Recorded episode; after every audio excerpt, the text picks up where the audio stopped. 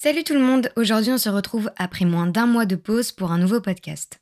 Je ne vais pas vous révéler le titre tout de suite, même si vous l'avez sous les yeux, je vais d'abord vous raconter la petite histoire. Vraiment toute petite. Quand j'ai écrit les deux derniers podcasts, j'hésitais à parler du sujet auquel on va parler aujourd'hui, et puis je me suis dit qu'il méritait un podcast à lui tout seul. J'avais écrit l'idée dans un carnet et je me suis dit que je verrais bien à la rentrée quand est-ce que je l'écrirais. Mais en tout cas, c'était pas du tout celui que j'avais prévu pour reprendre, mais quand je suis allée voir Barbie au cinéma, j'ai tellement aimé, ça m'a tellement rassurée et redonné confiance en moi que je me suis dit qu'il fallait absolument que je reprenne les podcasts avec ce sujet-là, qui est grandir en étant une femme. C'est pas encore sûr que ce soit le titre, peut-être que ce sera pas ça le titre, mais en tout cas, euh, c'est le même sujet. Voyez-le comme un guide que j'aurais aimé avoir quand j'étais plus jeune, ou comme un câlin accompagné d'un Ne t'inquiète pas, tu n'es pas seule à ressentir ça, et d'un élan de solidarité féminine, parce que purée, c'est important qu'on se soutienne. Pas unis contre les mecs, hein, non. Unis parce qu'être une femme, c'est pas tous les jours la joie, et on va en discuter. Je le rappelle dans chaque podcast, et vous allez commencer à me trouver relou, mais chacun pense ce qu'il veut, le tout c'est de respecter les émotions et les ressentis des autres. Si tu ne te sens pas concerné par certaines situations, par certaines... Oh, hyper dur à dire. Par certaines situations, d'autres le seront, et ce n'est pas pour ça qu'il ne faut pas rendre légitime, ou qu'il ne faut pas rendre illégitime, bon bref, euh, leur peur et leurs angoisses ou tout autre ressenti sont légitimes. Voilà, c'est pas. euh, Voilà, je me perds dans ma phrase, ça y est, ça commence. Euh, c'est pas parce que tu penses pas comme eux, mais on le sait, ça, non? Que ce qu'ils ressentent, c'est pas légitime. Bref. Et euh, ce podcast est là donc pour vous rassurer et vous dire que vous n'êtes pas seul à subir ça, à ressentir ça, et pas non plus dans l'objectif de me plaindre. Quoique. Si je vais peut-être me plaindre un peu. et encore une fois, avant de commencer, ça ne commence jamais en fait. J'évoquerai parfois la notion de féminisme. Alors, pour qu'il n'y ait pas de quiproquo entre nous, le féminisme ne veut pas dire qu'on déteste les hommes. Le féminisme demande l'égalité entre les sexes. C'est tout. Et j'ai pas terminé. euh, encore grosse parenthèse avant de commencer. Voilà, c'est une, intro mais tellement longue. Évidemment que les hommes aussi ont une pression par la société. euh, je suis consciente de tout ça. Je partage avec vous ce que j'ai ressenti à un moment de ma vie, encore en ce moment, ou que je ressentirai, je pense, toute ma vie. Ce qui fait parfois qu'être une fille, c'est compliqué. Voilà, on a mis les points sur les i et les barres sur les t, on peut commencer. Et j'ai envie de commencer par vous lire le discours d'America Ferreira euh, dans le film Barbie qui m'a mis les poils, littéralement. Je crois que j'ai même pleuré. Ah, j'ai peut-être pleuré à la fin, je ne sais plus.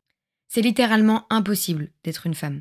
Vous êtes si belle, si intelligente, et ça me tue que tu penses que tu n'es pas assez bien. Nous devons toujours être extraordinaires, mais de toute façon, on s'y prend toujours mal. Il faut être mince, mais pas trop. Et on ne peut jamais dire qu'on veut être mince. Il faut dire qu'on veut être en bonne santé, mais il faut aussi être mince. Il faut avoir de l'argent, mais il ne faut pas demander de l'argent parce que c'est grossier. Il faut diriger, mais il ne faut pas être méchant.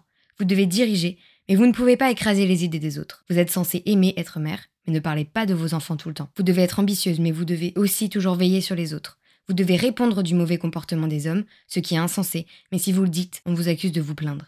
Vous êtes censé rester belle pour les hommes, mais pas au point de les tenter ou de menacer d'autres femmes, car vous êtes censé faire partie de la sororité. Mais il faut toujours se démarquer et être reconnaissante. Il ne faut jamais vieillir, ne jamais être grossière, ne jamais se vanter, ne jamais être égoïste, ne jamais tomber, ne jamais échouer, ne jamais avoir peur, ne jamais sortir du rang. C'est trop dur, c'est trop contradictoire et personne ne vous donne de médaille ou ne vous remercie. Et il s'avère en fait que non seulement vous faites tout de travers, mais que tout est de votre faute. Je suis tellement fatiguée de me voir et de voir toutes les autres femmes se torturer pour que les gens nous aiment. Le film bah, transition, aucune transition. J'essaye de pas trop vous spoiler, mais la morale est vraiment intéressante parce qu'on a vu deux sortes de sociétés avant d'avoir la vraie morale de fin avec la solution à tout ça. Une solution évidemment qui paraît simple, mais qui ne l'est pas en réalité.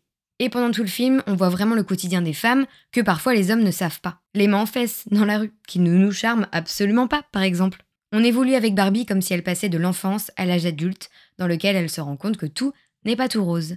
Comme nous. Ce qui m'a mis du baume au cœur, pour les nouveaux, c'est une expression de ma mamie qui veut dire que ça te fait un câlin au cœur. Donc ce qui m'a mis du baume au cœur, c'est la solidarité entre les femmes qui a été mise en avant à la suite du film, dans les réels ou sur TikTok, avec la traîne Girlhood. Et puis la musique de Billy à la fin, incroyable. Bref, je recommande ce film, il est vraiment top et je pourrais vous en parler pendant des heures, mais je n'en dirai pas plus. Ne faites pas attention, il n'y a toujours pas de transition.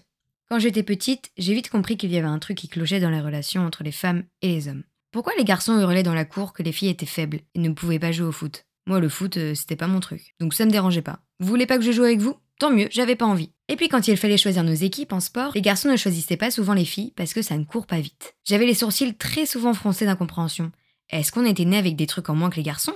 C'est quoi le beans Et puis j'ai tout compris quand on m'a appris la règle de s'il y a un seul garçon parmi quatre mes filles, on dira il avec un S, parce que le masculin l'emporte sur le féminin. C'était donc ça le problème Les garçons l'emportaient sur les filles. Et c'est à partir de ce jour, en CE1 je crois bien, que j'ai compris que ça n'allait pas être simple.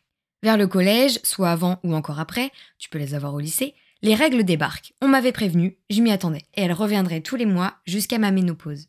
On ne ressent pas toute la même douleur, les mêmes symptômes avant, après et surtout pendant. Parfois t'es triste, fatigué, en colère, parfois t'as mal au dos, au ventre, à la poitrine ou partout ailleurs. Mais c'est grâce à ça qu'on peut accessoirement avoir un enfant. Les enfants Et cette pression de la maternité. Enfin normalement toutes les femmes ont envie d'avoir un enfant, non? Eh bien non. Et ça c'est pas encore trop compris. Tu as du mal à en avoir? Tu es fertile, célibataire. Ou encore non mais tu verras plus tard, tu en voudras. Et évidemment le fameux mais qui va s'occuper de toi quand tu seras vieille? Euh. Bah rassurez-vous, je ne tomberai certainement pas enceinte seulement pour qu'une quarantaine d'années plus tard, mon enfant puisse s'occuper de moi. La force d'une femme ne réside pas seulement en sa capacité à être mère, ni à être en couple d'ailleurs. Quand j'étais petite et au collège, la plupart des filles sortaient avec des garçons, mais pas moi. Et évidemment que, est-ce que je suis assez bien pour les garçons? Mais pas ça en tête. Mais est vite reparti. Par contre, ce qui m'a toujours suivi, c'était les remarques des filles et des garçons en couple qui me disaient Tu peux pas comprendre, tu comprendras quand tu seras en couple. Tu sais, Lola, tu loupes quelque chose. J'étais exclue de certaines conversations parce que je n'étais pas en couple. Et parfois, je me voyais leur répondre Non, mais je suis pas débile, hein, j'ai juste pas de petits copains. Parfois, j'avais l'impression que comme je n'avais pas de copains, parce qu'il y avait un truc qui clochait chez moi. Enfin, du moins, les autres me faisaient ressentir ça. Une fois, une fille m'a dit que je n'attirais pas les garçons parce qu'attention, j'étais féministe. Encore heureuse que je n'attire pas les garçons qui ne sont pas féministes. Je pars du principe que ce serait une perte de temps de fréquenter quelqu'un de sexiste ou de misogyne. Parce que si tu n'es pas féministe, tu n'es donc pas pour l'égalité entre les femmes et les hommes. Et ça ne m'intéresse pas. Je n'ai pas envie de partager des moments avec une personne qui a de telles idées. Et puis sont venues des moqueries de la part des garçons qui m'ont touché au début parce que ça me confortait dans l'idée de est-ce que je suis assez bien pour les garçons? Des moqueries sur mon physique et surtout sur ma voix, des remarques aussi des filles et des adultes. Parce que certaines et certains ont toujours un truc à dire, ont toujours une petite envie de rabaisser les autres. Mais mes parents, quand je leur racontais, me disaient toujours qu'il ne fallait pas que je les écoute, que je valais bien plus qu'un commentaire dénigrant. Même si à côté de ça, je ne m'aimais pas trop il y a une période où je n'ai pas du tout aimé qui j'étais. Mon physique, ma tête, mes cheveux, je me trouvais pas assez intelligente, pas assez ceci, pas assez cela, et j'ai parfois eu honte de ma voix qui me rendait brute à côté de certaines de mes copines qui avaient la voix plus aiguë. Parfois, il y a eu des regards d'incompréhension quand je parlais pour la première fois à quelqu'un. J'étais toute petite, toute mimi et tout, et là je parlais et les gens buguaient sur ma voix parce que j'avais la voix grave. Et j'ai toujours su qu'elle était particulière parce qu'on m'en a toujours parlé. Mais tout le temps. C'était inévitable. Et on m'en parle encore. C'était, et c'est à 99% des commentaires positifs, et ça ne me dérangeait pas le fait qu'on m'en parlait. Mais on m'en parlait. Donc ça voulait dire qu'elle était particulière. Et puis c'est passé. Je ne faisais plus attention à ma voix. Mais un jour, un garçon m'a dit que j'avais une voix d'homme. Et que ce serait bizarre si j'avais un copain parce qu'il se réveillerait à côté d'un homme. Et cette phrase m'a beaucoup perturbée. Euh, vous vous rendez compte de ce qu'il m'a dit? On est quand même bien d'accord que les stéréotypes concernant les femmes et les hommes sont encore bien trop présents. Comment ça, j'avais une voix d'homme? Ça veut dire quoi ça? Et puis ça voulait dire que si j'avais un copain, celui-ci ne m'aimerait pas parce que j'avais une voix d'homme et que les femmes ne devaient pas avoir une voix grave? Et certaines et certains euh, nous pointeront du doigt parce qu'on n'aime pas des trucs destinés aux filles. Et je sais que c'est pareil pour les garçons et que c'est compliqué de grandir avec ce genre de commentaires. Donc merci d'arrêter. Aucune activité, sport, couleur, métier, j'en passe est destinée qu'aux femmes ou qu'aux hommes. À partir de ce moment-là, donc je reprends sur l'histoire de ma voix, j'ai commencé à réapprécier ma voix. Ne me demandez pas pourquoi, après une telle remarque, ça m'a donné confiance en ma voix. Je savais que je devais en être fière. Mais bon, vous avez vu quand même, on m'en a sorti des phrases cheloues, hein Entre le fait que j'ai une voix d'homme, et qu'en gros je ne serai jamais en couple parce que les hommes ne s'intéressent pas à une féministe. Mais j'ai pris confiance en moi, j'ai commencé à apprécier mon corps, ma tête, mes cheveux. Il y en a qui ont essayé de me déstabiliser, hein. Mais j'ai tenu bon, je me suis dit non, vas-y, les écoute pas, on s'en fiche. Et en faisant semblant de ne pas écouter leurs remarques, c'était compliqué, hein. C'est devenu naturel. Je ne les écoute pratiquement plus. Tu verras, des fois, on essaiera de te forcer à croire que tu n'as pas confiance en toi, de te mettre des doutes sur tes projets et tes envies. Ne te remets jamais en question par rapport à ça. Comment peuvent-ils mieux savoir que toi? Des hommes, mais aussi des femmes le feront. Et ils essaieront parfois de décider à ta place. Parce que certains vivent encore avec ce sentiment profond de dominance, là je parle pour les hommes, et je pensais que la nouvelle génération n'était pas comme ça. C'était une erreur de ma part, et ça me désole beaucoup. Le patriarcat est encore là. Certaines femmes aussi sont sexistes parce qu'elles ont sûrement grandi dans une famille où l'homme dominait. Et c'est difficile de sortir de ça parce que subtilement ou non, on leur a rentré dans le crâne qu'elles n'étaient pas à la hauteur des hommes. C'est compliqué et on s'oublie, on oublie qui on est, Et moi, j'ai vraiment envie que toutes les femmes se sentent libres de devenir celles qu'elles sont au plus profond d'elles. Et c'est parfois compliqué, parce qu'on nous a mis en tête pendant toute notre enfance que c'est la princesse qui est sauvée par le prince et qu'elle ne peut se sauver toute seule. C'est l'homme, entre guillemets, qui va nous rendre femmes, et on va en reparler avec la question de la virginité. Il y a donc aussi toute une pression autour de la première fois et de la sexualité chez une femme. C'est bien connu. Quand tu as plusieurs relations, tu es forcément une et quand tu n'en as pas beaucoup ou pas, tu es la sainte ni-touche. Et si on arrêtait d'en faire tout un truc? Pareil pour les hommes, il y a une pression. Le principal, c'est que ce soit fait avec une personne en qui tu as confiance, une personne respectueuse, que tu ne te sois pas senti forcé, que tu en avais envie, parce que quand c'est non, c'est non, et ça vaut pour les garçons comme pour les filles. Faire sa première fois n'est pas le point de départ à l'entrée à l'âge adulte. Ça, tu vois, c'est encore un concept de l'homme. Perdre sa virginité. Comme si eux avaient le pouvoir d'enfin nous rendre femmes. Mais la grosse vanne On s'en fiche de l'âge à laquelle tu as fait cette première fois. Ne sois pas pressé parce que tes potes l'ont déjà fait. T'as toute ta vie devant toi tranquille. C'est pas urgent non plus, hein. Et c'est certainement pas une honte de n'avoir jamais rien fait ou d'avoir fait. Chacun fait ce qu'il veut et encore une fois, personne n'a le droit de te dire quelque chose. J'avais créé un questionnaire, vraiment, il n'y a aucune transition dans ce podcast. Bref, j'avais créé un questionnaire autour du sujet de grandir en étant une femme et je l'avais mis dans ma story Instagram. Est-ce que je vais dire mon pseudo là? Alors, mon Instagram c'est haitsmelola, h i.itsme.lola. Il y a donc des points que j'ai... Toujours pas de transition. Hein. Il y a donc des points que j'ai déjà un peu abordés, mais je n'ai pas abordé celui du corps de la femme, d'être sexualisée et de se sentir en sécurité en marchant dans la rue. Je ne m'étalerai pas sur la question du physique, mais tant que tu te plais à toi dans le miroir, que tu es en bonne santé, que tu manges des trucs que tu aimes, ce que la société pense, on s'en tape. Tu as des poils, et alors c'est ton corps, non? C'est toi qui décides. Aimez-vous, ne prêtez pas attention à ce que les autres diront. Vraiment, je pense que la, morale de ce podcast, c'est on n'écoute personne. Voilà, on n'écoute personne. Tous les commentaires négatifs, on ne les écoute pas. On ne prend que euh, les critiques constructives et les critiques positives. Tout ce qui est négatif, oh là là, non, non, non, on n'écoute pas. Pour le sujet d'être sexualisé, ça rejoindra un peu celui de se sentir en sécurité dans la rue. Quand je suis allée en Italie cet été, j'ai vu une affiche et j'ai bloqué devant. C'était deux femmes qui nettoyaient une voiture de manière très sensuelle, en maillot de bain. J'ai trouvé ça vraiment bizarre comme pub. Comme une ancienne pub d'une marque connue d'aménagement de maison, qui montrait un homme en maillot versant de l'huile d'olive sur sa femme en maillot de bain aussi sur le plan de travail. Bon, limite aussi. Je le perçois comme si la femme était un bout de viande sur laquelle on met de l'huile pour la cuisson.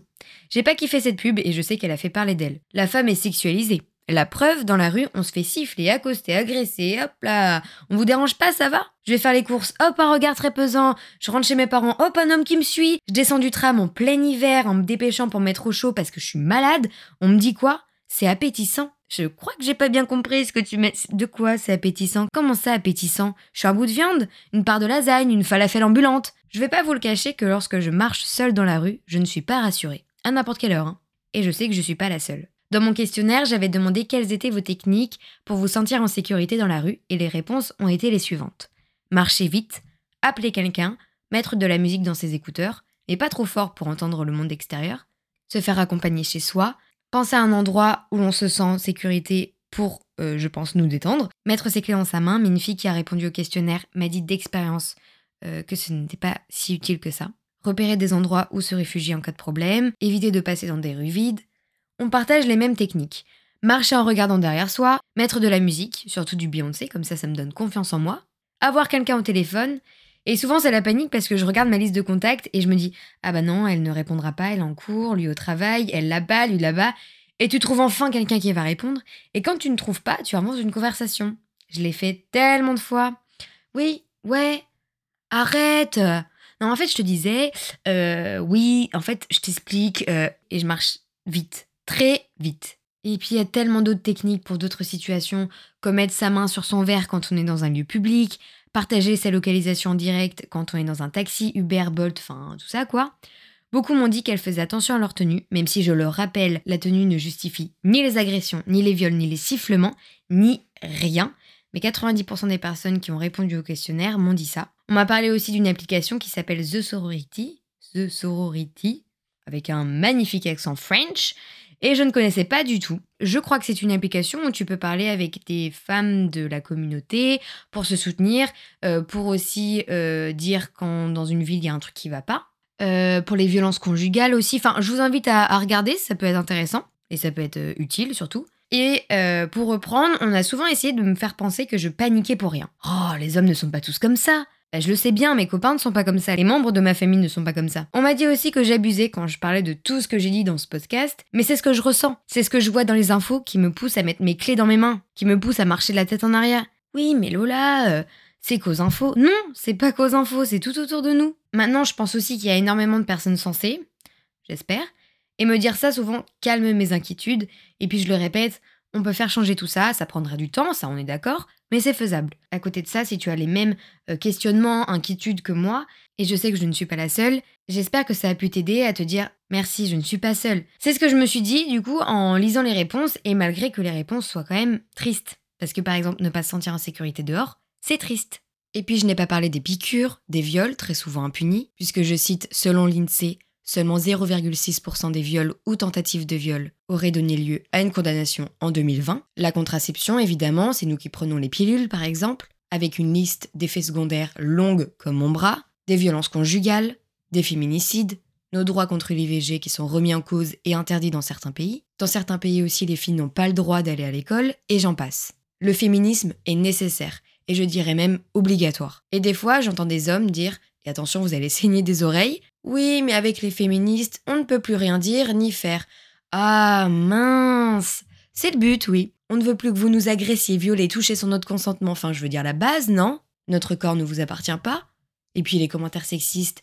Bah ouais, on aimerait que ça cesse, ouais. C'est toujours un peu hypocrite, je trouve, parce que certains n'aiment pas les féministes. Oui, elles veulent devenir supérieures à nous. Alors déjà, pas du tout, mais bref. Et puis, fin, qui, pendant des décennies, était supérieur à nous, nous empêchait de voter, de travailler, de porter un jean aussi, j'en passe évidemment. Donc bon, je trouve ça un peu... Euh, voilà, hein. Parfois, j'ai envie d'avoir une petite sœur pour lui apprendre à voir le monde comme je le vois, et comme nous sommes nombreuses à le voir.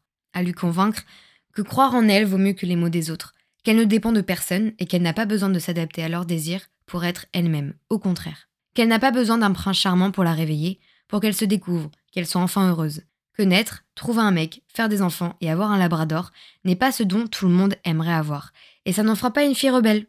Et que si elle a envie de ça, qu'elle le fasse. Ça ne fera pas d'elle une fille banale. Que finalement l'important, c'est qu'elle soit ce qu'elle est, au plus profond d'elle. Qu'il y aura des obstacles sur sa route, parfois des hommes, parfois des femmes, qui essaieront de lui convaincre que non, elle n'a pas confiance en elle, ou qu'elle n'est pas légitime à l'être. Je lui dirai aussi qu'elle a le droit d'être énervée. Ça ne fera pas d'elle une hystérique. Que tous les garçons ne sont pas nazes. Il y en a, mais pas tous qu'elle vaut mieux que des sifflements dans la rue qu'une remarque sur sa tenue. Je lui rappellerai qu'elle s'habille pour elle, se maquille pour elle, se coiffe pour elle. Je lui dirai que ce qu'elle voit dans le miroir est une personne belle et intelligente, et que leur comportement et leurs actions ne seront jamais de sa faute, même si on lui demande comment elle est habillée. Qu'être grosse ou mince n'est pas un facteur pour être plus belle ou pour rendre leur amour plus grandissant. Je lui dirai que non, elle n'est pas rien sans un homme, ce n'est pas vrai. Si elle a une amoureuse ou un amoureux, elle ou il doit la respecter et inversement, c'est la base. Parfois elle sera inquiète, mais elle n'est pas folle et surtout pas seule. Ses inquiétudes sont légitimes. Parfois, elle va douter. Ça lui arrivera de penser que ça ne vaut pas la peine de continuer, que ses rêves sont trop grands. Mais il ne faut pas abandonner. Elle en est capable, vous en êtes capable. Prenez soin de vous. Bisous.